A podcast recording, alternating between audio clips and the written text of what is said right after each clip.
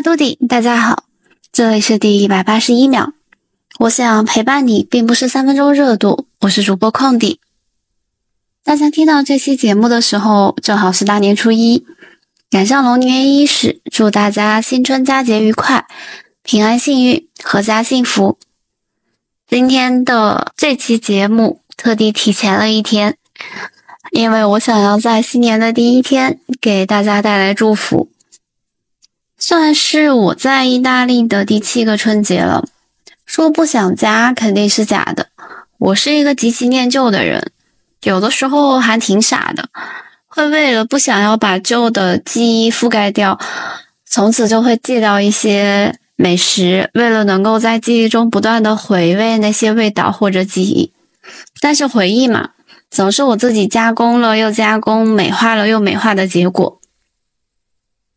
每逢佳节倍思亲是真的，外面的月也未必如故乡的圆也是真的。其实很想念小时候做年夜饭的过程，也不止。其实从吃了糊涂腊八粥开始，姥姥就会开始祭灶神，然后家里就会备年货等等，这些都是很向往的日子。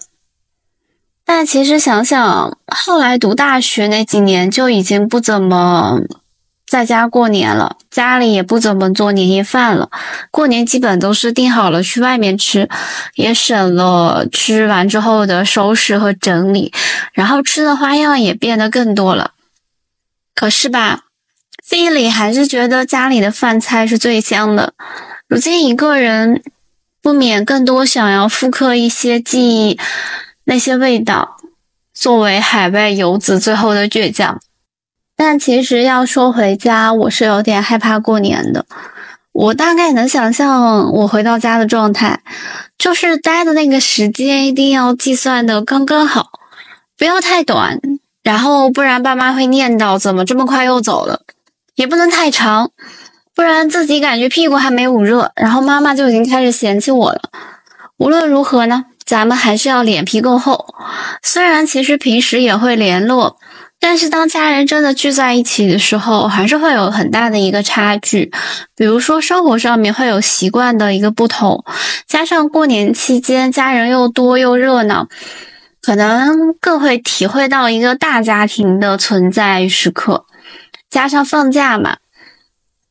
很多事情可能会变得更加的丰富一些，情感也是这样。但是有些人不知道有没有感受，就是家可以常回，却很难久待，跟我一样。主要是因为我们家人之间很难去表达爱吧。过年回家，在我们的眼里实在是很特别的事情。每年春节，无数的人千方百计跨越千万里，然后只为了能够和父母家人共度一个短暂的假期。这种期待中还夹杂着许多复杂、紧张或者忐忑的心情。比如此刻的我，想念妈妈，然后又会想念起跟她待在一起，难免会斗嘴的情况。这一幕其实也不止咱们有，像春节的这种迁徙，像圣诞，在西方也是一样的，类似于咱们的春运，几乎是一样的。可是为什么不能久待？我觉得往往是因为我们的爱不会以最直接、最表象的形象而出现，很多时候。我们和父母、家人之间的表达爱啊、理解爱和接受爱的这个方式是有不同的，这些对情感的一个认知偏差，造成了我们的很多的误解和干扰。尤其是长辈们，他们喜欢把爱层层的包裹起，可能在日复一日的摩擦以及拌嘴中，那些习以为常的就是他们的爱，但更多的会让我们忽略掉他包裹的那份爱意。想一想。爱的本质本来就是理解，最基本的这种就像是期待健康与安稳。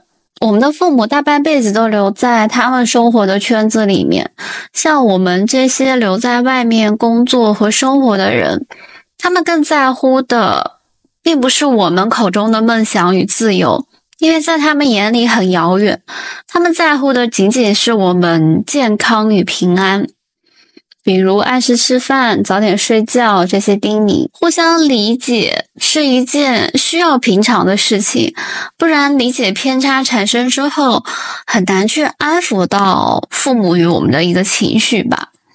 另外一个就是，大家有没有觉得有时候跟他们表达会觉得有一些别扭？是因为他们想接受，然后表面又会有些拒绝。比如说过年给妈妈他们买一些需要的东西，他们会觉得没必要。这种情绪很拧巴，在我们眼里看来有点像负面情绪。我觉得我们需要更耐心一点，陪着爸妈学习，大大方方的接受我们的爱意。虽然我们其实也没有很明确的将爱讲出来，可这是我们爱的一个行为。所以，我希望大家在这个期间可以更耐心的对待父母与长辈的这些别扭。还有啊，就是我们最常见的一种爱的表达方式，可能就是高密度的美味投递。对于父母来说，只要我们吃得饱、白白胖胖的，他们就觉得很放心。所以在相处的过程中，他们经常会做很多吃的，比如说很多人回家，好像父母就不让他们点外卖，可能也是希望能吃一些家里的饭。也许这是我们很多人在海外也非常思念的味道。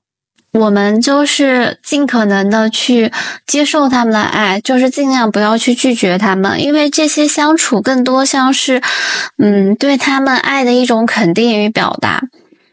其实，在咱们的环境与文化里面，与父母相处这种爱意的表达是有些困难。可是，如果我们不能够说出爱的话，可以尝试一下其他的方式。毕竟，表达爱的方式可以分为五种。可以说肯定的语言，相处的时间，你的一些举动，或者收到一些礼物，以及身体的接触，那我们可以通过这些让父母理解到我们对他的爱。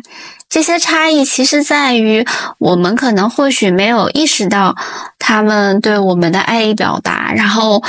这些无声的爱，其实一直在我们的文化底层里面，我们成长的记忆里面，它是我们的一部分，它也支持了我们面对生活。其实它是我们很温暖的一部分，这是我觉得我在海外这么多年，经常能够给我自己力量的一个源泉。当然，我知道可能很多人还是不能够向父母大声的说出爱。但是我希望大家能够去尝试一下，这可能是我作为一个不能回家人的遗憾。我现在回去经常会努力践行一下我刚刚提到的那些方式。就想再推荐一本由书籍改编的电影，也是跟亲情有关的。因为咱们今天的话题不仅是有关于过年，我希望它能够更让我们关注到我们与家的关系。因为我很喜欢看书，这个节目也一直在给大家推荐书，所以这次推荐的电影也是美国的一部老片子了，是根据《纽约时报》专栏作家安娜·昆德拉一九九四年的同名小说改编的，名字叫做《心情无价》。它主要内容讲的是女主从哈佛大学毕业之后呢，就职于纽约的某杂志社。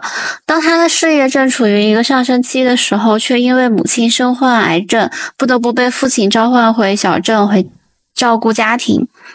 女主一直是很崇拜和尊敬作为教授的学长父亲，也不太看得起作为家庭主妇的母亲，总觉得她的许多行为和她的表现有点太过于幼稚。但是在逐渐照顾与陪伴母亲的过程中，他认识到母亲生活的不易，也发现了父亲一些不为人知的隐暗的秘密。就在家庭关系变得不堪一击的时候，女主终于了解和认识了自己的父母，以及认识了这个家庭中每个人的存在，尤其是母亲的一个重要性。故事呢是一个老套的故事，可是如今的我们。都多少对我们的父母有点陌生。他们在我们不在家的时候，生活可能与我们在家是完全不一样的。他们现在更多可能和我们记忆中的样子也不一样了，或者说，我们甚至可能会觉得对他们很陌生。我之前推荐了很多的书，提到了家庭关系。我们的教育使得我们更加的内敛，不懂得如何去表达。